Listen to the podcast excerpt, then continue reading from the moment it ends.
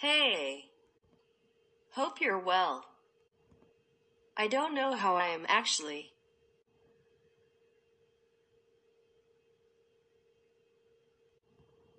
Sorry for the things you will hear. I'm looking for a safe place again. This is hard. Sorry for lying. Sorry for smiling. Sorry because I don't want you to console me. Sorry for making it hard to know me. Sorry that I don't let you hold me and help me.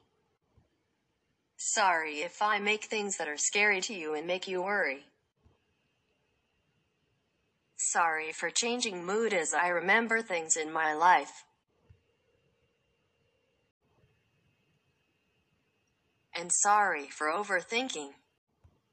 Sorry because I don't think I am enough. I am sorry if I seem cold. I am sorry for ghosting sometimes. And I am sorry for being another thing you have to worry about. I am sorry for not speaking enough. I am sorry for not wanting. I'm sorry if you think I don't trust you. I'm sorry if you think you are not here for me. I love you. Mostly I'm sorry for being in your life and for doing this to you guys. You don't deserve me. Thank you so much for existing. Thank you so so so much for loving me.